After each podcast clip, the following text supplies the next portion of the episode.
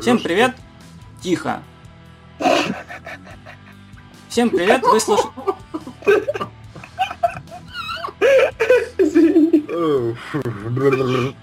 Говорил мне Вотченко, пиши подкаст в одиночку. Умный человек. Много раз говорил. Всем привет, вы слушаете Хардкаст, подкаст о ПК и железе, но сегодня у нас совсем стандартный выпуск. Сегодня мы поговорим о лучших эксклюзивных играх для ПК, то есть которых нет и никогда не было на игровых консолях и на мобильных платформах iOS и Android. Э, в гостях у нас сегодня все та же компания, что и в прошлом выпуске. Это постоянные авторы сайта rootnation.com Алексей Шмельков и Александр Тоболин. Привет, привет. Э, первым делом объявляем традиционный для Hardcast конкурс. Сегодня мы разыгрываем ключ на вернувшуюся из небытия игру, ну, вернувшуюся из небытия на ПК, точнее, игру Batman Arkham Knight, которая сегодня 28 октября, когда мы пишем подкаст, возможно, выйдет он чуть позже, а возможно и сегодня же. Э, и э, чтобы получить этот ключ, вам традиционно нужно лайкнуть, репостнуть, подписаться на канал и так далее. В общем, все условия точные будут э, по ссылке под видео на ютубе и в заметке у нас на сайте о подкасте и о конкурсе. Кто-нибудь играл ли уже в эту часть Бэтмена? Да, я играл. Во-первых, стоит сказать, что наконец так re-релизу, так сказать, в игру добавили оптимизацию, потерянную на старте на ПК, потому что, ну, работала она примерно никак. Во-вторых, игра неплохая, но это как бы типичный Бэтмен. Там есть своя такая особая атмосфера, куча суперзлодеев, открытый мир, теперь есть Бэтмобиль. Ну, любителям достаточно продолжительных песочниц должно понравиться. Я тоже немножко поиграл. Э, мне понравился опять-таки Бэтмобиль, то, что он может ездить как вперед-назад, так и вправо-лево, причем колеса вращаются, как в тележке в супермаркете. Ну, то есть э, автомобиль стоит на месте, а колеса вращаются интересно довольно дело. Ну и физика, если у тебя видеокарта NVIDIA выглядит шикарно. Это бумага, разбросанная по полу, а круче всего это доллары летают в воздухе. Такое тоже бывает на некоторых уровнях. Пыль, капли воды на плаще Бэтмена. Ну, красивая игра. Не сказать, Запаситесь что она прям... Э, не сказать, чтобы она прям на голову выше предыдущих частей, но все-таки такие вот мелочи от NVIDIA докрутили и выглядит это все симпатично. Э, заключим, благодарим э, компанию Soft Club, э, которая является локализатором и издателем Бэтмена и многих других игр э, Украине, России и других странах СНГ. Так, давайте мы все-таки вернемся к нашей теме выпуска. Э, это лучшие эксклюзивные игры для ПК. Мы тут подго- подготовили совместно небольшой списочек, ну как небольшой, проектов так, наверное, 25, и коротко о каждом поговорим, Здесь есть как старые игры, э, еще там в конце 90-х, так и новинки, вышедшие год-два назад, даже э, есть несколько игр из этого года. Так что посмотрим, как говорится, чем ПК хорош и что он может противопоставить консольным эксклюзивам. Э, пусть давай у нас Саша начнет зачитывать список по пунктам. Ну, хорошо, в первую очередь мы поговорим о таких играх, как э, Цивилизация и Total War. Ну, начнем с Цивилизации, я в нее немножечко успел поиграть в последнее время, и сказать по правде, игрушка мне вот, ну, не понравилась, не зашла абсолютно. Почему? Она мне показалась чересчур сложной, заумной. Вот порог вхождения в нее, можно сказать, очень высокий. Нужно как-то готовиться, нужно читать какую-то документацию, нужно во все сильно вникать. Ну, тяжело, скажем, новому игроку сразу начать играть в эту игрушку. Вот этим она мне определенно не понравилась. Но, с другой стороны, идея, которая заложена в этой игре, она достаточно оригинальная, интересная. То есть она имеет право существовать, и, в принципе, я знаю целую кучу преданных фанатов, которые заходят в цивилизацию из разряда на полчасика и в итоге там просыпаются на следующие сутки уже. Согласен. Э, действительно, игра ну, для новичка не самая простая. Впрочем, наверное, этими славятся пикашные стратегии, которые, наверное, главный эксклюзивный жанр в целом на персональных компьютерах. Тут без клавы и мышки никак фактически. Либо если на консолях это, то это будет что-то очень уже упрощенное на 4 кнопки, ну, вы сами понимаете, о чем я. Э, сейчас, наверное, нас слушает нас э, выпускающий редактор Евгений Брехов и клянет Сашу, что он так негативно э, рассказывает о цивилизации 5. Женя, если не ошибаюсь, наиграл под тысячу часов, ну или около того уже в пятую цивилизацию, и, наверное, немало еще и предыдущие части. Э, давайте еще от этого что-нибудь скажем, хорошее, либо не очень. Леша? Ну, Total War э, представляет каждый раз неплохую, как сказать, стилистику, передачу эпохи. То есть я помню, хорошо играл в первую часть, еще когда был первый Сёгун. Там хорошо была поставлена такая Япония э, тех времен, но вот там э, массивные бои проходят, армия на армии, но при этом у игры нет какого-то вменяемого бэкграунда. В ней не прослеживается какая-нибудь интересная история. Поэтому, честно говоря, мне в нее играть не очень так интересно. Да, там хороший, в принципе, наверное, для жанра геймплей, но когда есть тот же, например, StarCraft, где представляется и геймплей, и сюжет, играть в Total War, ну, не знаю. Согласен, это красивая историческая игра, наверное, даже местами довольно-таки точная с исторической точки зрения, но вот игра ли это, это уже другой вопрос. Э, давайте дальше пойдем по стратегиям, раз уже сказали о Старкрафте, давайте о Варкрафте третьем тоже вспомним, который Frozen Throne и предыдущий Reign of Chaos как-то так назывался. Саша? Ну, по Варкрафтам могу сказать, первый я, к сожалению, не застал. А вот во второй уже в свое время играл, и да, игрушка действительно достойна восхищения, и многие идеи, кстати, из второго Варкрафта успешно перекочевали в третий.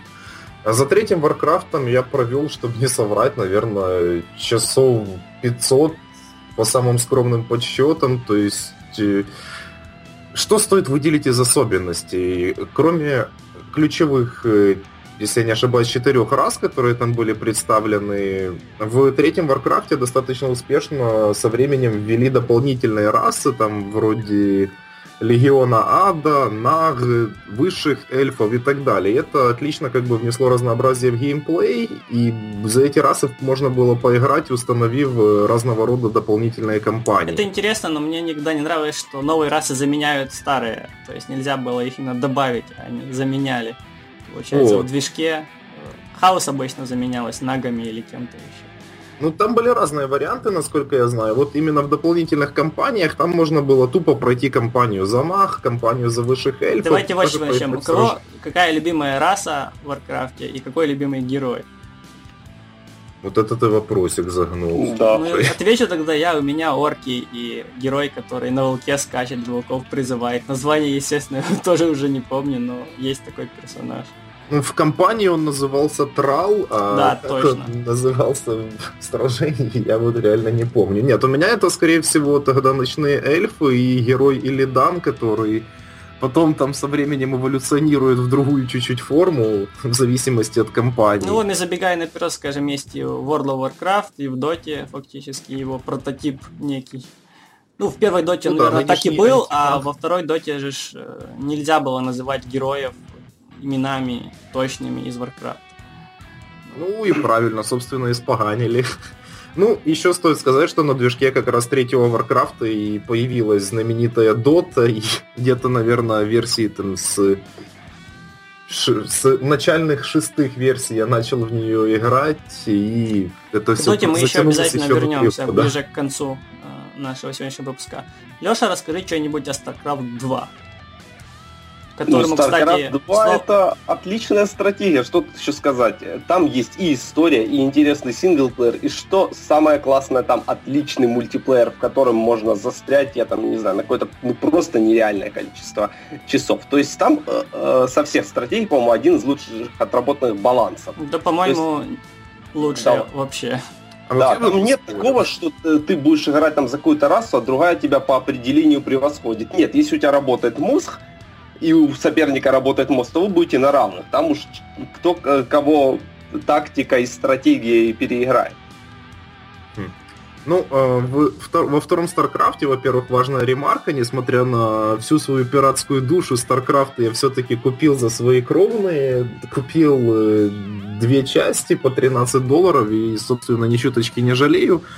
Э, что меня разочаровало немножечко во втором Старкрафте, это то, что набор юнитов в кампании и в режиме сражения, он немного отличается, и в сражении многие юниты ну, просто срезаны. Допустим, за терранов те же танки Аспиды, которым я так вот привык в кампании, в сражении их тупо нет. Это и, и вот называется это балансом.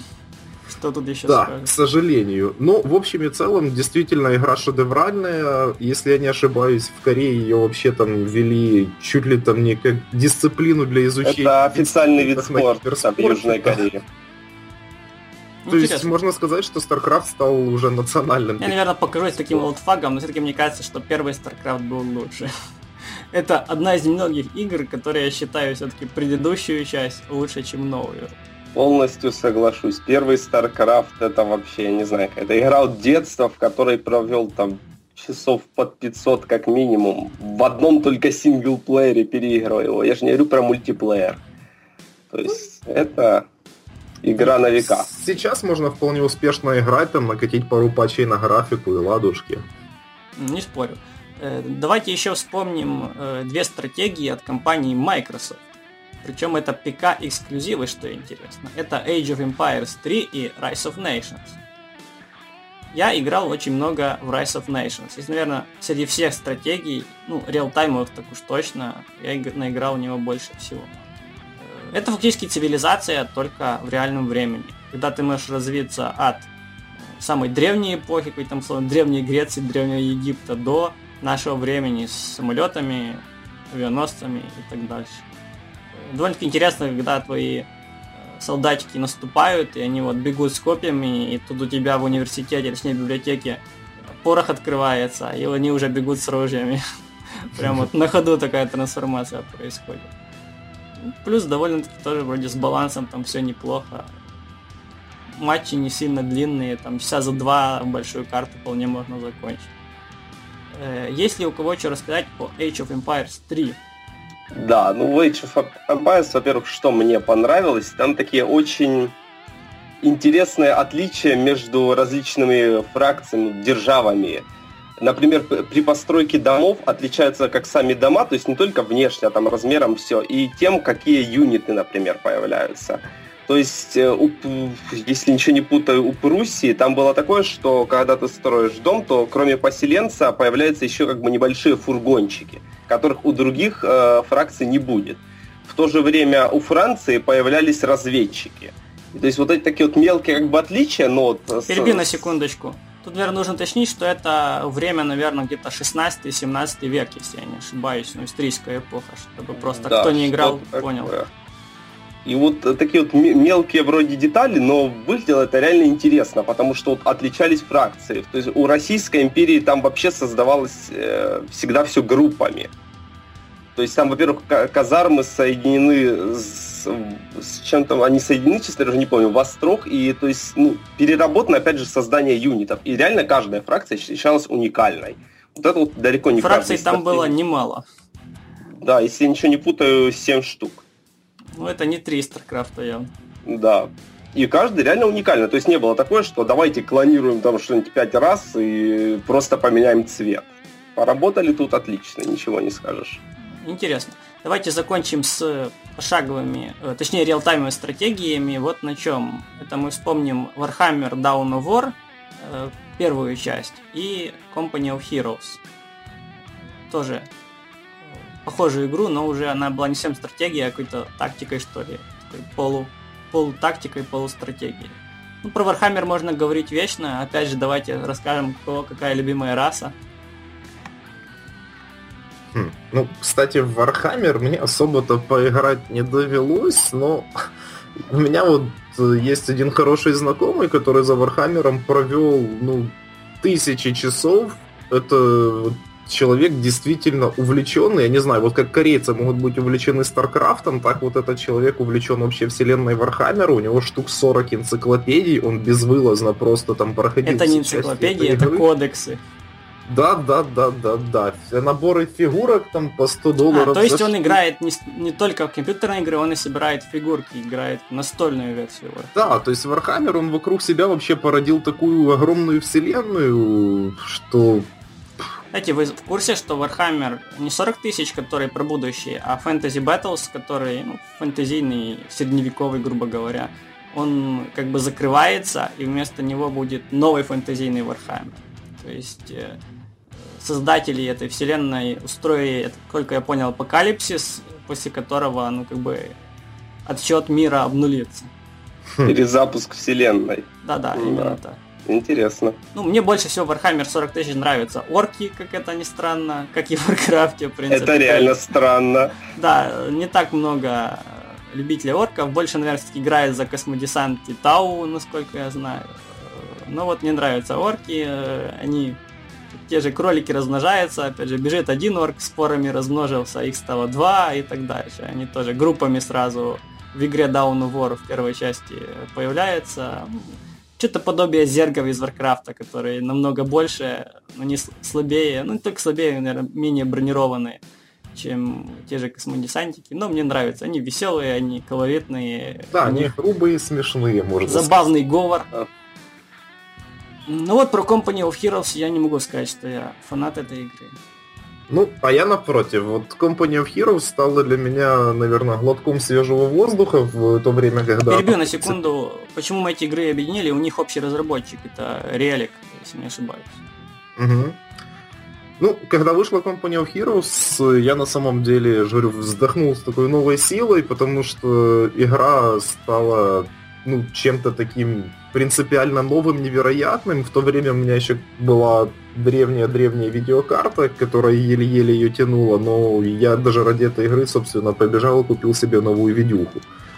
В принципе, для тех, кто не играл, что такое Company of Heroes? Это шикарная стратегия по мотивам вот где-то Второй мировой войны и последующих событий. У нас классическое противостояние между американцами и немцами – то есть э, там, в принципе, компания начинается как раз с э, высадки на Амаху, и что мне нравится, там, ну, не то чтобы не попытались слишком достоверно воспроизвести все эти события, но вот ты играешь в игру и ощущаешь э, себя в каком-то вот э, фильме определенном. Ну, это как в случае Total War. Возможно, стопроцентной точности исторической нету, но, опять же, над архивами, над персонажами проработали очень недурно. Э, я еще от себя, как редактор раздела железа, добавлю, что, что Company of Heroes 2, что последний Total War Рим и э, дополнение к нему Атила, это не столько э, видеокарта зависимые игры, сколько процессора зависимые игры. Вот те игры, которых для ультра настроек четырех ядер уже не хватает. То есть там нужно 6, а лучше 8. Вот так. Э, ну и чтобы вот совсем-совсем уже закончить стратегиями, мы еще давайте вспомним героев, Heroes of Might and Magic, которые сначала были Might and Magic Heroes и так далее. Я уже сам забыл с этими перестановками. И King's Bounty, которая сначала вышла до героев, а потом перезапустилась уже после героев от другого издателя. Мне кажется, вот тут, мне кажется, тут странно задавать вопрос, кто играл в эти игры. По-моему, ответ очевиден все. Это классика. Давайте с King's Bounty, что ли, начнем. Если с героями более-менее все понятно, третья Forever, остальные так себе. То вот, Особенно последние. То вот давайте все-таки э, поговорим про King's Bounty. Чем она отличается от героев, собственно? -то? А чем она отличается? Ну ладно, расскажу тогда я. Это все-таки менее стратегия, больше ролевая игра.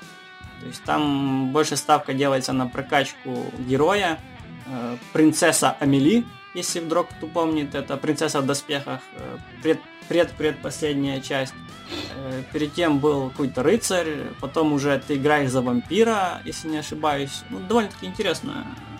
Сеттинг тоже сделан, персонажи. Сказать, что там какой-то очень хитрый уж сюжет, но в целом не дурно.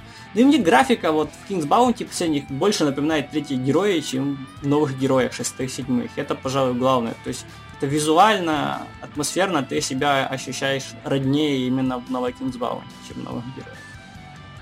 Ну и совсем-совсем последняя стратегия, это, конечно, казаки, которые вскоре, не знаю, в этом году или уже, возможно, в следующем, наверное, все-таки уже в следующем, потому что что-то уже конец октября, а даты анонса в этом году так и нет. Э, выходит третья часть казаков от украинской студии GSC Game World, кажется, так она называется.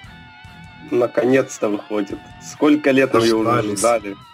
Ну, давайте вспомним, что были вторые казаки, которые были странные. Очень странно. Они как бы были в чем-то инновационные. Мне, например, было странно, когда твои войска напуганные убегают. Ну, я такого вообще не помню ни в одной стратегии перед этим. Возможно, такое и было, но это с одной стороны правдиво, с другой стороны, опять же, ну, Казаки всегда была довольно-таки аркадная стратегия, она никогда не претендовала на какую-то историчность, на какую-то хардкорность. Э, не столько, наверное, не хардкорность, сколько реализм. Э, ну, странное было решение, играть было скучно, грубо говоря, когда твои войска просто разбегаются. Да. Первую было играть просто, что называется, по фану. Со второй уже эта формула как-то немного не работала. Там напрягала игра немного. То есть уже конкуренты в чем-то допревосходили. В то время как в первую я и сейчас с удовольствием могу сесть поиграть. Я не знаю, буду ли играть в третий, в третий казаки. Потому что очень много наиграл в вторые. В первые еще и после выхода вторых продолжаю играть. Но я куплю третий казаки, чтобы, э, скажем так, э, почтить компанию, чтобы возместить ущерб, который я наиграл в пиратские версии первых двух казаков. У меня такая позиция. То есть Нам я куплю обещают... за былые заслуги, как минимум. Вот так. Ну, нам обещают, что третьи казаки станут э, в некотором смысле первыми казаками, но с новой графикой. И то, что показывали уже в видеороликах, оно как бы намекает, что вроде бы к тому все и идет, но поживем увидим. Я бы хотел бы какую-нибудь поинтереснее физику казаков, что ли. Вот я помню, пушечные ядра во второй части скакали по земле. Вот. Интересное было решение, надеюсь, они вот перенесут. И вот таких всяких мелких физических, физических э, деталей хотелось бы побольше, наверное. Ты... А ты представляешь, чтобы еще пушки начали давать осечки, фитили не зажигались под дождем? Не, ну вот это как раз то, что не нужно. Это не физика, это как бы реализм. А вот физика, физика взаимодействия объекта, вот это нужно. Так, закончили мы со стратегиями, но не закончили мы со студией GSC Game World. Сталкер, ребята. Ох. Ура! Ура! Тут стоит пустить скупую слезу, потому что серию, к сожалению, забросили, а серия была достаточно стоящей и успела собрать свои. Играл ли кто-нибудь в ММОшный Серварио? Ну, играл громко сказано. Пытался зашел, играть, увидел да? какой-то ужас. Зашел, увидел, удалил, я так это называю. Да. Жаль, жаль. А мы же в свое время мечтали о мультиплеерном сталкере. Там какие-то да. были снимались мультиплеерные моды, что-то того. Но мы все-таки хотели, чтобы это было, ну, качественно сделано. Но, Если видим, качественно видим, атмосфера полностью рушится. Это та игра, как Skyrim и Elder Scrolls Online. Ты герой главный, ты центр всего мира. Мультиплеер здесь неуместен, как показала практика. Ну, о Сталкере нужно, наверное, знать только две таких ключевых вещи. Первое, что по Сталкеру есть сумасшедшая вселенная, и ну, сейчас, насколько я помню, есть уже более 120 написанных книг, из которых я около 80 уже успешно прочитал. И там, стоит сказать, есть достойные такие внимания шедевры.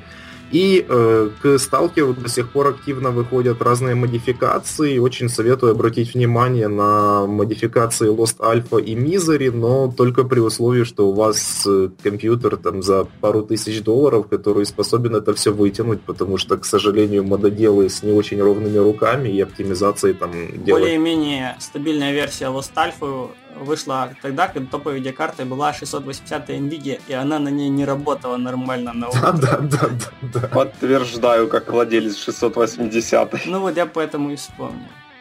Ну, Сталкер это как третьи герои. Их можно только любить. И все, тут без вариантов. Так, давайте мы перейдем уже к шутерам, раз начали о Сталкере. Сталкер это все-таки уже ну, гибрид, как я называю, стратегии, э, не стратегии, а ролевой игры, наверное, и шутера. Но давайте уже о шутерах мультиплеерных поговорим. Ну, Unreal Tournament тут тоже без вариантов. Почему мы не упоминаем в этом подкасте Counter-Strike и Quake? А потому что они в определенное время были на консолях. Э, минимум их самые последние части, это Quake 4 выходила на консолях, и Counter-Strike Global Offensive, как это ни странно, тоже есть на консолях. Играет ли э, там у них кто-то, это уже другой вопрос, но они там есть. А вот Unreal Tournament, который сейчас ну, в стадии альфы, беты находится, ну, без цифр, Ранее просто альфа. Unreal Tournament. Да, э, он только пока эксклюзиве. По 70 таким он и будет, э, потому что игра будет бесплатно и зарабатывать разработчик э, планирует на модах, картах да, при том тут надо именно сказать, что она будет не как бы такой типичный free-to-play, а полностью бесплатно. включил игру, играй в свое удовольствие. Да-да. Тебя не Сама компания за... никакие деньги как бы не берет. Это уже решение э, модеров давать свой э, мод бесплатно или просить за него деньги, и тогда платить часть этой суммы разработчику. То есть как бы, строгих условий фри-то-плея здесь действительно никаких нету. Кстати, недавно игра обновилась в очередной раз, и уже там больше одной э, красивой карты на движке э, четвертом Unreal Engine. То есть кто, да. кто пробовал давненько, попробуйте еще раз. То есть, что там с того все немножко поинтереснее. Но опять же, пока не ясно, будет ли в этом году релиз, наверное, уже нет. Ну, можно хотя бы какую-нибудь уже стабильную бету выкатят, что-то типа того. Так что ждем. Ждем. Ну, я успел, например, поиграть, вот когда она вышла в стадии там чуть ли не самой первой публичной альфы, и блин, это тот же самый старый добрый Unreal, и в него, мне кажется, можно будет играть по много-много-много часов, то есть игра сохранила былую динамику, и даже для альфа-версии она отлично идет, уже сейчас вполне играбельно, каких-то серьезных там багов нет. Ну, то, что одна карта, да, пока приходится терпеть. Уже больше одной уже карты, больше, да. притом классические карты возвращать, что очень приятно, как такому старому Есть фанату. моя любимая карта на захват флага, это метеор, на котором дыра посередине, в которой можно упасть. И нужно по краям этого метеора или метеорита бегать от одной крепости к другой. Это одна, ну, если не любимая, это одна из любимейших карт. Э, но что я могу сказать, вот поиграл недавно, это, я слишком стар для всего этого дерьма. Это слишком быстрая игра для меня сейчас. Это при том, что я вроде неплохо играю в Battlefield, Call of Duty и так дальше, но для Unreal моих уже скорости мышления и зрения, что ли, уже не хватает. Вот так. Давайте поговорим еще о третьей армии, которая, пожалуй, является самым красивым с точки зрения графики и самым требовательным к железу ПК эксклюзива. Леша? Я прошел в этой игре обучение. Кто-то кликает мышкой. Вышел в какое-то поле, и меня убили. Знакомство с игрой на этом закончилось. А я, даже... я совершенно не понимаю, как в нее играть. А я даже обучение до конца не прошел. Да, она красивая, но я не понимаю, что там происходит. Она мне напоминает первое знакомство с DayZ. Ты выходишь, и тебя убивают. Как говорил Илья Медисон, думаю, не стоит рассказывать, кто это. DZ интересная игра вас только тогда, если вас трое, четверо, пятеро, и один из вас хотя бы отлично знает, что тут делать. Да. В остальных тут случаях это была игра. Знаете, где DZ? Кто в него сейчас играет? Никто. Там же, кстати, игра Rust, сейчас все играет в Ark Survival Evolved. Кстати, от э, авторов Unreal Tournament, что интересно. Тоже весьма красивая игра про динозавров, что мне нравится, но опять я не люблю симуляторы выживания, бесцельные, без сюжета, без квестов. Я не понимаю смысл тупо качаться. Я так понимаю, никто в Ark Survival не играл. Видел, но не играл, ну, потому что... Примерно так же опять же, выживание как-то... Ну, там не то, что даже выживание. А, я люблю мультиплеерные игры, которые рассчитаны на такие достаточно короткие сессии, чтобы ты мог сесть, поиграть, ну и уйти. А в ней ну, не получится так. Ты там должен сесть и играть. Согласен. Ну, ну давайте, совсем... раз уже начали о мультиплеерных таких полу-ММО, вспомним уже ну, три ключевые ММО, как мне кажется. Это WoW, Lineage 2 и Secret World была такая интересная игра, многими пропущенная, но опять-таки немногое ММО, которое хоть как-то от WoW отличалось, хотя бы сеттингом. Лёша? Ну, The Secret World в первую очередь хочется сказать, потому что именно да, многие люди просто пропустили игру мимо. Ну, у нее есть несколько таких ключевых и уникальных, я бы даже сказал, особенностей. Во-первых, э, главная особенность э, то, как в ней реализована система оплаты. Pay to play. То есть, купив один раз игру, ты в нее можешь играть. Там ни микротранзакций тебе не предложат, ни какого-нибудь Э, по, по месячной подписке как WoW. Единственное, в ней есть такие, так сказать, новые главы. То есть, пройдя определенное количество глав, игра у тебя заканчивается. Ну, заплатив еще 10 долларов, ты можешь купить еще. Если же брать игру в Steam, то можно купить пак. Из всех на данный момент существующих глав он стоит 30 долларов. Вторая особенность это сеттинг и история. Но тут э, реализован нетипичный для ММО не фэнтезийный сеттинг, а сеттинг так называемых городских легенд. То есть различные непонятные вещи, которые творятся в нашем мире, иллюминаты, масоны, какие-нибудь призраки, вплетено все, что только можно. И реализовано это на самом деле очень круто. К тому же здесь для ММО очень хорошая история. Единственный недостаток, конечно же, если вы плохо знаете английский язык, в этой игре делать нечего. Знания английского здесь реально нужны. Потому что переводить игру никто даже не пытался. По-моему, только, может, на немецком языке есть она, что ли. Типа, немецкий... типа это, типа у нас немецкий. Нет, знает. ну просто не только английского, люди знают немецкий, французский тоже, опять же можно. Но русского в игре нет и не предвидится. То есть если вы не знаете английского языка, в этой игре делать попросту нечего. М, спасибо. А про WoW и Lineage у нас расскажет Саша. Мне стыдно признаться, я ни в одном ММО, кроме Elder Scrolls Online, не играл. И в ту даже часов всего, наверное, 10 провел, не больше. Ну, Юра, тут стоит сказать, что ты на самом деле ничего вот так вот прям не потерял. Ну, естественно, по моему скромному мнению. Перебей ну, на секундочку, с... последнее слово про WoW. Мне кажется, э, в свое время это была, возможно, и хорошая игра, но сейчас все-таки начинать, если ты не фанат, с нуля, довольно-таки странно. Хм. Ну, начнем с Lineage. Lineage у меня ассоциируется с моим, наверное, далеким-далеким детством, когда ни у кого еще не было дома компьютеров, и все ходили в компьютерные клубы. Вот когда-то в, примерно в это время, наверное, там начало 2000-х началось зарождаться вот это массовое Lineage задротство, когда дети брали у мамы денежку на пирожок, шли в компьютерный клуб и заседали там ночами просто вкачивая своего персонажа и меряясь, э, у кого лучше заточено оружие. Ну, честно, я как-то никогда серьезно к Lineage не относился, и, в принципе, его популярность сейчас уже свелась к нулю, мне кажется. Ну, играют только самые там старые отпетые задроты.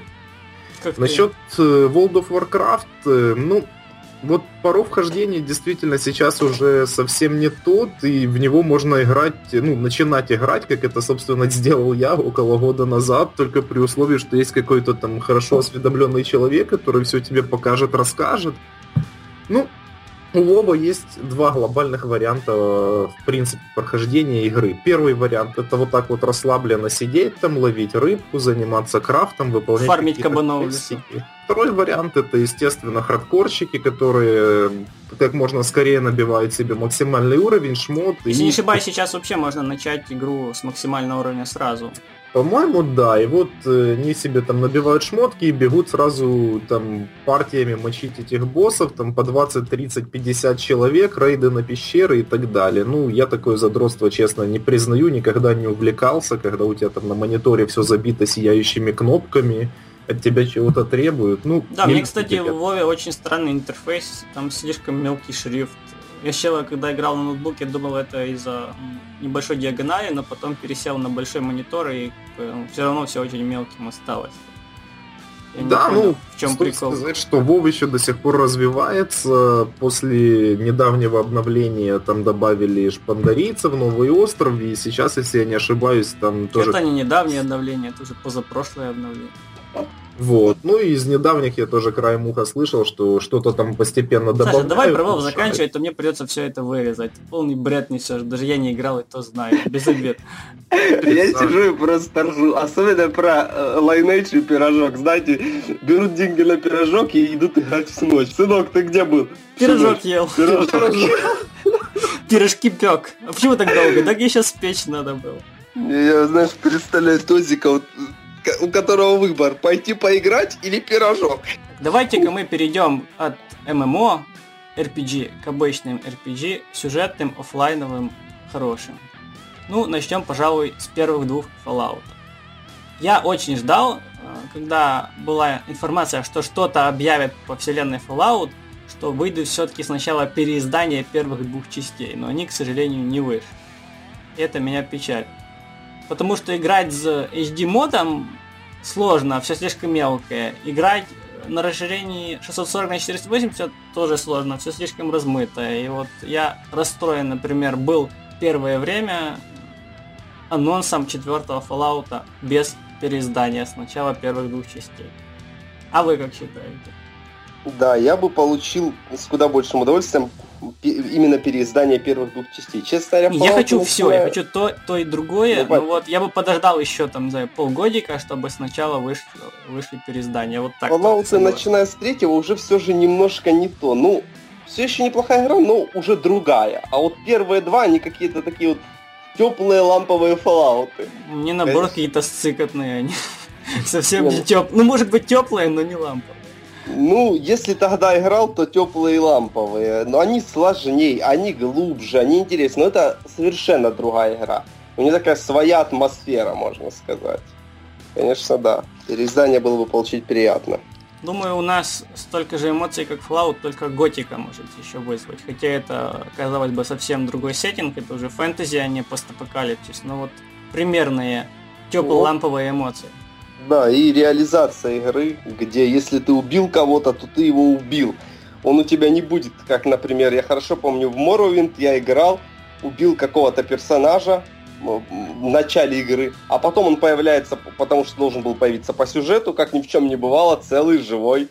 В Готике такого нет. Ты кого-то убил, Кстати, он... Мы тоже не упоминаем в подкасте, потому что он тоже выходил на консолях. Если не ошибаюсь, опять-таки на первом Xbox который не One, а просто Xbox.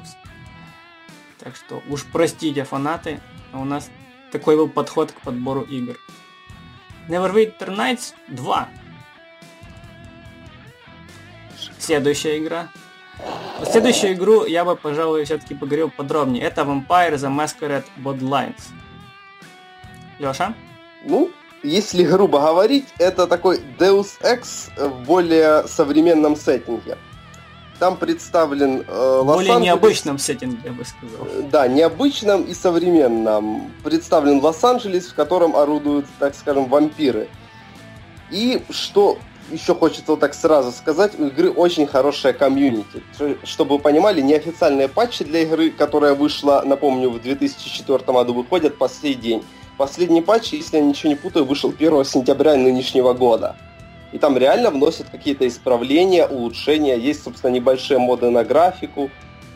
Уникальный сеттинг, отличный геймплей, хорошие диалоги, история. Если бы этой игре был побольше мир и получше графика... Я скажу, можно... что я в целом вампирская тематика мне не интересная, и, например, мне не нравится аддон первый к Скайриму про вампиров, но вот Маскарад это действительно интересная RPG, несмотря на вампиров, скажем так. То есть даже если вы, как я, не любите эту тему, все равно попробуйте поиграть, там есть и без вампиров много чего интересного. Давайте вспомним о первом вечере, который тоже был ПК эксклюзивом. О, а может лучше не будем вспоминать, потому что вспоминая его боевую систему, у меня просто начинает все болеть. Когда я, разработчики... я, я плевался на второго вечера, я с него начинал знакомство серии, что там скучные драки и неудобные и все. Ну, по сравнению с Dark Souls, конечно. Э, но когда я видел первый, ну, второй не такой уж и плох мне уже показалось. Да. Первом Ведьмаке разработчики такое ощущение, что не решили, хотят они сделать экшен-боевку или что-то как классических RPG. И получилась боевка, что или сложный уровень ты выбираешь э, в игре, и ты реально должен сидеть и четко продумать, какую кнопочку жать, как кого бить. Или легкий уровень сложности, на котором угадай, какую кнопку нажать. То есть, ну, все бы хорошо, если бы нормальная боевка была. Тем не менее, Ведьмака довольно-таки интересный сеттинг, э, интересная вселенная. Мрачная фэнтези не так много, а мрачного славянского фэнтези, наверное, вообще больше нет. Да, уникальная в своем роде игра. Ну, учитывая, что есть второй и третий Ведьмак, наверное, лучше все-таки к ним прильнуть, чем вспоминать первый. А еще лучше прочитать все книги, тем более, что в 2015 году вышла девятая часть. Заключительная, насколько я помню. То есть э, история Геральта закончилась и в книгах, и в играх. Но опять-таки могу ошибаться. Так, э, если говорить о драках в играх, на мечах, топорах и так дальше, то, мне кажется, много интереснее в этом плане Mountain Blade. Насколько мне... Что-то меня уже язык вяжет. Я когда-то бананов наелся перед э, записью обзора не могу слова выговаривать вообще. Так, а что, от бананов что-то это? Ну, зеленоватый, знаешь, банан такой немного ну, вяжет. Вот. А, я понял. Тозик, это не то, о чем ты подумал. Так, Mount and Blade. Так, все, выговорив, вклею туда, будет нормально. Мне нравятся две части. Это, конечно, Warband, э, и мне нравится Fire Sword, э, огнем и мечом. Это про казаков, как ни странно. То есть еще одна игра. Причем интересно, это турецкий разработчик эту игру выпустил. Опять же, там куча модов. Это гибрид ролевой игры стратегии, э, стратегии на большой карте, стратегии в 17 век, вот, точно. 17 э, век, и опять-таки довольно интересно драки на мечах, э, можно с лука пострелять, в казаках в Fire Sword можно и с мушкета пострелять или с пистоля, можно на лошадке кататься, у тебя есть куча твоих друзей, ботов, само собой, которые с тобой бегают. Можно вообще ничего не делать, стоять в сторонке, ждать и смотреть, как твоя гопота всех лупит. Опять-таки, кто любит э, стратежки с элементами RPG, можно попробовать. Конечно, квесты «Приведи мне 20 коров» от э, сельского старосты. Это скучно, эту чехарду коров потом ведешь через полкарты, причем карта такая, не знаю, очень-очень уж условная, это как в Total War, только там еще красивая графика, а тут 2D-шная полностью. Эти первый Mountain Blade, э, который еще не Warband, э, вышел под DirectX 7, если вдруг кто помнит еще такой. Графика там, ну, понимаете, соответствующая. Последующие части чуть красивее, но не сильно. Но где-то вроде в разработке уже вторая часть, ну, графика по превью весьма-весьма, но как она будет на практике, тем более, когда она выйдет, пока сказать сложно. Так, ладно, харе про эту игру. Мы тут перед выпуском смотрели список игр, у нас по следующим трем играм были вопросы, кто в это играл, да никто. The Sims 4, SimCity и City Skylines. Первое это э, симулятор жизни, так сказать, жизни людей в городе а две вторых это симулятор самого города, масштабная экономическая стратегия. Но я так понял, ни Леша, ни Саша фанатами не являются, я прав? Не, ну в ну, SimCity, я думаю, играли все, как бы, особенно в детстве, но я вот нет. чтоб так много играть в ней нет. Ну, скучно, то есть... Опять-таки я скажу, это бесцельные игры, здесь нет ни квестов, ни сюжета.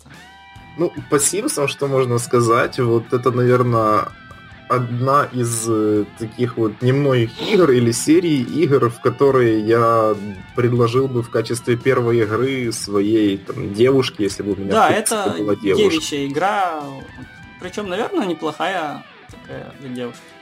Симулятор девушки для девушки. Она приятная, ненавязчивая, несложная. Неплохая игра для тех, кто не хочет играть. Так я бы сказал. Не, ну это, ну это не кинцо, это все-таки именно игра. Не, ну... Давайте с того начнем.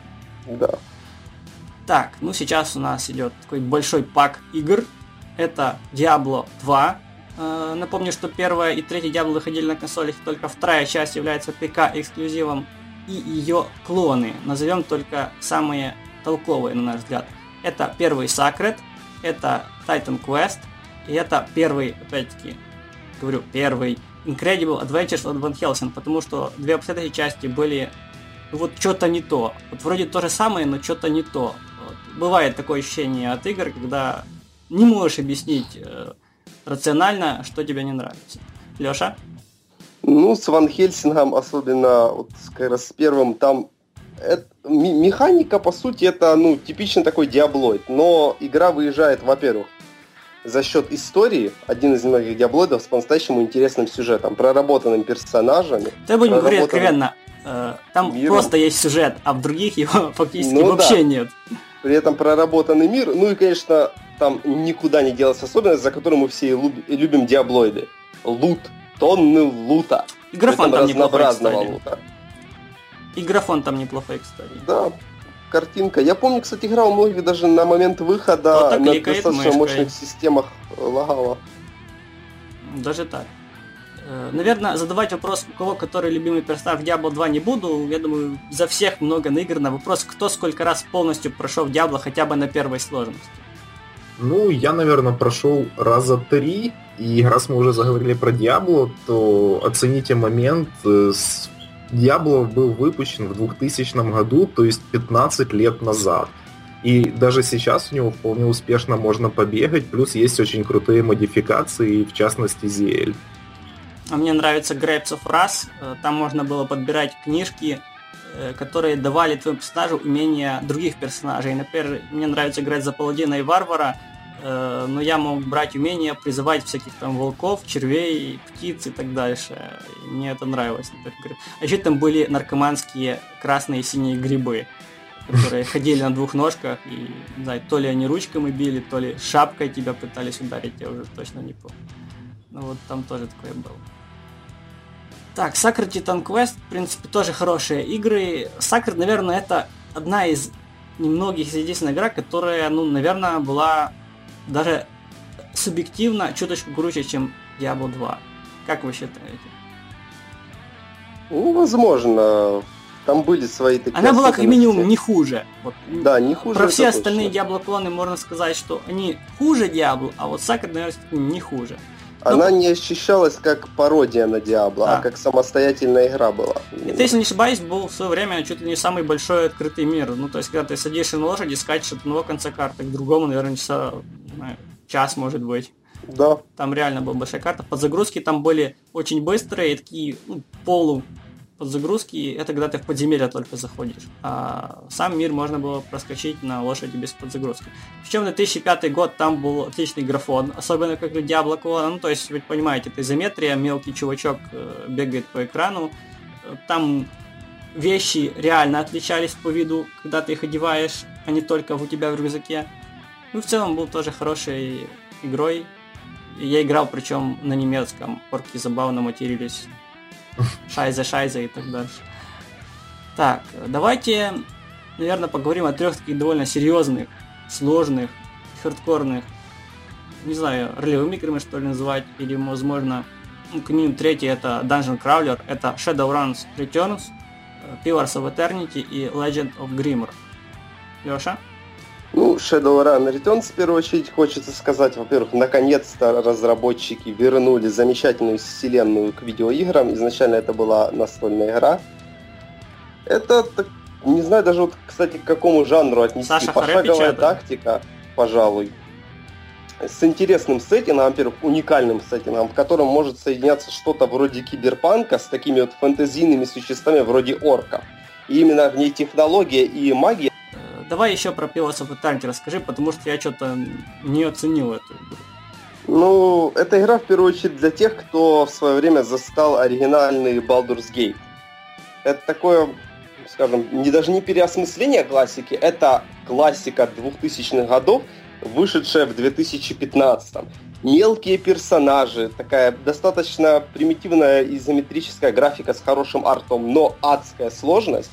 То есть даже на невысокой сложности в этой игре будешь мучиться и умирать. Диалоги, которые что-то решают, при том плюс диалогов. Там нет такого, скажем, масс-эффекта, где тебе говорят, вот это хорошо, это плохо. Нет. Выбирай мне нравится, а мне нравится в Mass Effect, в кавычках нравятся диалоги. Э, да, я согласен, нет, я не согласен, но я все равно это сделаю. Да, да, да. То есть э, игра, которая дает выбор, дает сложность для любителей классики. Большинству современных игроков я, честно говоря, слабо представляю, что им делать в ней. Застали Baldur's Gate в свое время? Пожалуйста, покупайте игру, вам должно понравиться. Не застали? В 2015 году, ну, я, честно говоря, сомневаюсь, что многим людям понравится подобный я жанр. Я Pillars of Eternity противоставляю э, прошлогоднюю, ну, лично для меня, игру года это Divinity Original Sin. Мы ее в последний момент вычеркнули из списка, потому что пока собрались писать подкаст, она вышла на консолях. То ли сегодня, то ли пару дней назад, то ли где-то да, через да, пару да. Но мы решили, в общем, ее не брать. Да, но вот игра вроде бы тоже хардкорная, классическая, но вот она какая-то, знаю, но... доступная, что ли. А, так в том-то дело, там есть такое отличие, они взяли как бы концепцию классической РП, но сильно осовременили ее. А Pillars of Eternity ее делали, что называется, для алтфагов. То есть максимально как тогда. И из-за этого, конечно же, ну, массовому игроку, мне кажется, в ней делать нечего совершенно. Э, Legend of Grimrock. Я лично фанат этой, хотел сказать, игры, но это уже серия игр, там две части вышла. Первая это подземелье, которое, как ни странно, не, ты не опускаешься вглубь, а наоборот поднимаешься с нижнего уровня наверх горы на горе находится выход на свободу. Ты начинаешь группой узников, для которых это ну, либо смерть, смертная казнь, либо шанс получить волю. Э, опять же, довольно-таки страшная игра. То есть это игра, в которой ты не боишься скримеров, а ты боишься заглянуть за угол, какая опасность, э, либо какой-то неизведанный ужас тебя ждет там. Ну, атмосфера хорошая. Плюс она полупошаговая, полу в реальном времени. То есть э, ходишь ты как бы по клеточкам условным, э, а драки уже в реальном времени, то есть никакой паузы там нет. Вот так. Э, вторая часть уже в открытом мире. От этого, мне кажется, немножко атмосфера уже не та. То есть на воздухе как-то не так страшно, как в закрытом помещении. Э, давайте мы вспомним, что на ПК есть и эксклюзивные автогонки, автосимуляторы Assetto Corsa и Spin Tires. Э, Леша, расскажи, пожалуйста, про первую. Ну, про Санта Корса в первую очередь стоит сказать, что как раз к нашему подкасту она подходит отлично, потому что, чтобы ощутить все прелести графики, надо иметь достаточно такую, ну, не слабую систему. Игра выглядит хорошо, то есть, ну, получше, наверное, большинства автосимуляторов. У меня один вопрос. Что... Э, как она по сравнению выглядит с Project Cars? Вот я хотел сказать, Project Cars это, наверное, единственная игра, которая сейчас выглядит лучше из автосимуляторов. Но Ascent Corsa может при этом прославить Санта-Корса при этом может похвастаться более качественно проработанной физикой и трассами. То есть у Project Cars, насколько я понял, не было лазерного сканирования трасс. А у Санта Корса было. То есть, играя с рулем, уже ну, совершенно другие ощущения будут. Я да, как раз играл с рулем. Отметить, что это симулятор, и без руля там делать нечего. Да, то есть это игра именно для тех, кто, у кого есть время и желание потрудиться и настроить руль. все под себя, и у кого есть хороший руль, и есть желание Э, и реально водить, а, а не нажимать кнопочки, чтобы машина как бы ехала сама. Ну, автосимулятор, что тут еще сказать. А как там ситуация с автопарком состоит? Ну, достаточно неплохой автопарк. Ну, не гран туризма, конечно, но машин, наверное, 100 с чем-то там будет. Плюс для игры уже, можно сказать, регулярно выходят э, паки авто, конечно. А если там что-нибудь такое древнее, какие-нибудь драндулеты? Есть несколько таких машин достаточно старых, но больше все же по относительно современным. Хм, спасибо. А про Spintaris у нас расскажет Саша. Хм. Ну, Spintaris... Э, перебью на секундочку. Очередь... Если Assetto Corsa это красивая графика, то Spintaris это реалистичная проработанная физика. Да, Spintaris это, во-первых, действительно реалистичная, очень хорошо проработанная физика. Во-вторых, Spintaris это такой своего рода хардкор автосимуляторов, потому что тут вы не встретите каких-то привычных автомобилей. Тут вы не встретите даже гоночных. соперников, с которыми нужно гонять на перегонки.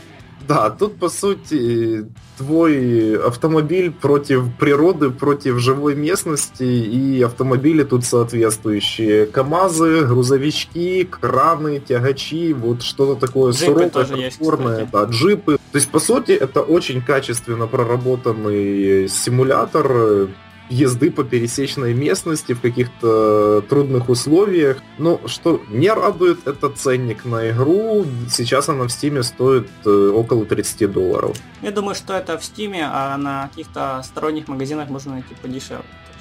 ищите на Гамазавре, нашем постоянном спонсоре, и либо других магазинах, по вашему делу. Ну, лучше, конечно, на Гамазавре. Так, э, давайте еще две игры, которые я в последний момент дописал от себя, потому что их вспомнил уже под конец. Это стратегия Planetary Annihilation и Dungeon Crawler Darkest Dungeon. Э, что такое Planetary Annihilation? Это, э, скажу коротко, это стратегия, в которой карта измеряется не размерами территории, а размерами планет. То есть на поздних уровнях развития можно долго не думая взорвать всю соседнюю планету, где базируются э, вражеские солдатики, и выиграть игру таким простым, казалось бы, образом. А Darkest Dungeon это игра, в которой в каждого из персонажей в твоей группе, их четыре, есть какие-то свои слабости, фобии, э, психические отклонения. Например, у меня был в группе э, хиллер, который забывал э, рецепты ядов и лечебных зелий, и временами их путал. То есть ты мог полечить случайно врага или отравить своего э, напарника. А еще этого хиллера со временем развилась клептомания, и он начинал воровать э, что нужно, что не нужно, и, например, и, о, я нашел аптечку, а он такой, хопа, и нет аптечки. И даже у него в рюкзаке нет аптечки, чтобы его хотя бы полечить. Он где-то припас, потом заберет, называется, в свободное время. Э, там есть алкоголики, там есть любители посещать бордель, которые без этого отказываются идти в следующие подземелья. И множество всяких, опять же, страхов, фобий, отклонений, вредных привычек и так дальше. Игра не сказать, чтобы затягивала очень долго, но часиков 5 пофаниться мне вполне можно. Тем более, что уже объявлена дата перехода игры от Early Access в Steam э, к финальной версии где-то конец этого, начала следующего года. Впрочем, и на, э, в раннем доступе в нее вполне можно играть. Ну и нас, последний, самый жирный, самый скандально противоречивый э, пункт игр это MOBA, Dota 2, League of Legends и Heroes of the Storm от Blizzard. Давайте начнем с самого ненужного. League of Legends. Самое ненужное, но при этом самое популярное из трех игр. Да, самое популярное в мире, но не у нас. Да. В стране и не у нас в регионе СНГшном, скажем так. Играл ли кто-нибудь League of Legends? Дольше пяти минут. Два часика поиграл даже, и стоит отметить, ну, что первое заметил по сравнению с той же Дотой, вот там как-то аудитория более адекватная. Я не знаю, с чем это связано. Может, я так попал, но за вот этих... Она там, более вравновешенная, что ли? За этих несколько часов игры никто меня не послал, никто не пошутил про мою мамку, как это обычно бывает. И вот как-то народ Может, более там просто чат по умолчанию отключен? Там девушек много, они более культурные. м Ой, ты не видел девушек в доте. Ну, значит, аудитория более адекватная. Я просто видел несколько стримов, и там вот не было вот этой типичной доты, то есть не было симулятора взаимоотношений с матушкой соперника, и как-то вот более адекватно все было. Heroes of the Storm. Я играл, когда бета еще была, но это такая, я, э, лично для меня, дота для начинающих. То есть, ну, моба игра для тех, кто никогда не играл в мобу. Ты зашел и можешь играть и даже не будут тебя все ругать за то, что ты там что-то не так делаешь. То есть ты что, можешь переносить Поверь, пользу. там, там уже начали всех ругать. Ракуем на миде. Не, ну, вторая дота со времен первой, конечно, Давай, тоже... Саша, ты вот с чего начнешь, как ветеран первой доты. Э, mm Что тебе во второй доте не нравится по сравнению с первой? Есть ли вообще что-нибудь? Ну, как сказать, в первой доте я провел больше трех лет, и потом слез с нее как с тяжелого наркотика радикальными методами. Я себе установил тогда Linux, под Linux невозможно было запустить первую доту, и как-то вот вроде получилось. Вышла вторая. Во второй меня сразу же просто наизнанку вывернуло от внешнего вида героев. Они стали очень похожи на героев из World of Warcraft, то есть такими мультяшными, какими-то несерьезными, противными. То есть меня в первую очередь вызывало вот отторжение графика. Да, при всем при всей, казалось бы, цветастости и мультяшности графики третьего Варкрафта, на которой строилась первая дота, она была какая-то что ли мрачная, ну и хорошо подходила, в принципе, под А более серьезная какая-то она была, вот. Ну и второе, наверное, что во второй доте меня дико выбесило, это то, насколько вообще попытались упростить жизнь игрокам, то есть сделали рекомендуемые предметы в магазине, кучу простых биндов и так далее. Играя в первую доту, нужно было быть пианистом за некоторых героев, за того же инвокера, нажимать по 20 кнопок на клавиатуре в разных местах. Да, я слышал, что инвокер умел чуть ли не все способности всех героев в первой доте. Да-да. А во второй доте все настолько вот упростили, что любой школьник может за 2-3 недели уже выучиться и более-менее играть. Я считаю, что в доте порог вхождения это 5 часов. Через 5 часов ты начинаешь хотя бы что-то понимать, что в игре вообще происходит а где-то часов через 20 ты начинаешь просить хотя бы какую-нибудь пользу команде. Вот я вот так по своему опыту могу сказать, что это 5 часов и 20 часов это минимум. Ну да, плюс добавили же обучение, добавили там какие-то тренировки с ботами. Единственная игра, где я вытерпел и мне понравилось обучение, и оно было сильно полезным, это Hearthstone. То есть там 10 минут обучаешься, но ты реально понимаешь полностью всю механику игры, после которой у тебя вопросов не остается вообще. И при этом не сказать, что обучение было скучным. Все остальные обучения всех играх умелые. Думаю, с этим мало кто поспорит. Я скипаю почти всегда обучение и как-то уже по ходу разбираюсь в играх. Ну, так даже интереснее на самом деле. И в, кон- и в конце понимаешь, там, за перед финальными титрами, что если бы вот ты умел эту штуку, ты бы там прошел игру за 2 часа, а не за 50. Да, у меня, кстати, такое было, что я упорно не замечал, что в игре есть там функция, не помню игру, что лечиться. Именно сам персонаж может себя лечить. Я думал, только можно аптечками. И игра из-за этого становилась дико сложной. Ну вот и я там же. Нет, обучение иногда бывает полезно, но просто почему-то никто его не хочет сделать предельно коротким и предельно внятным. Вот Dark Souls первым, пожалуй, более-менее нормальное обучение. Правда, то, что первого босса нужно оббежать, а не драться с ним, никто тебя не учит. Не, ну при желании-то можно и подраться, как бы. Обломком меча. Да. Ну, еще в догонку, чем Dota выгодно отличается от других игр, это тем, что там сейчас появились пользовательские игры, причем появились, да недостаточно уже в неплохом варианте. И ни одна из них хотя бы немного неинтересна. Ну, честно тебе скажу, в последнее время я даже больше играю в пользовательские, чем в обычные. Там есть много приветов из прошлого, вроде Angel Arena, там Dota Imba и так далее. И вот чисто пофаниться самое оно. Сейчас где-то выйдет Fallout 4, и многие очень забудут про Доту. Skyrim вот уже, наверное, 4 или 5 лет, в 2011 вышел, да, 4, э, не покидал топ-10 самых играемых игр в Steam. Вот мне кажется, что он вот с выходом Fallout он покинет, потому что те, кто постоянно, постоянно играет, переигрывает моды и так дальше, Skyrim, они сейчас перейдут в Fallout. Но для этого для должны появиться моды хорошие, при том для Fallout, потому что все же больше играют в эти игры именно с модами. Смотри, э, в чем вопрос. Э, в Fallout обещают 400 часов геймплея. Ну, понятно, что это с повторяемой миссией мы случайно генерируем, которые были уже в Скайриме, ну, все-таки. Э, я думаю, этого достаточно, чтобы в середине, если не ошибаюсь, января вышел SDK для разработки модов. То есть ну, это примерно да. достаточно, чтобы в игру играли до модов активно и потом продолжили играть, когда уже моды появились. Ну, 400 часов я, конечно, сомневаюсь. Я помню, обещали в Нью-Вегасе какое-то там количество часов, а я на 100% прошел чуть ли не в три раза быстрее. Ну, это в Ведьмаке обещали тоже 200, если ну, не ошибаюсь, но я там и 50 еле-еле наскреб. Не, с ну дополнением если все 60 проходить, тут, тут же имеется в виду, если все проходить. Я все прошел Ведьмака на 100% за 170 часов. Все знаки вопроса тоже. Да, да, да. Там был хоть один интересный знак вопроса. Э, нет. Жаль. Знаки вопроса это просто, ну как, то есть смотри, специально я к знакам вопроса считаю, что я не ходил.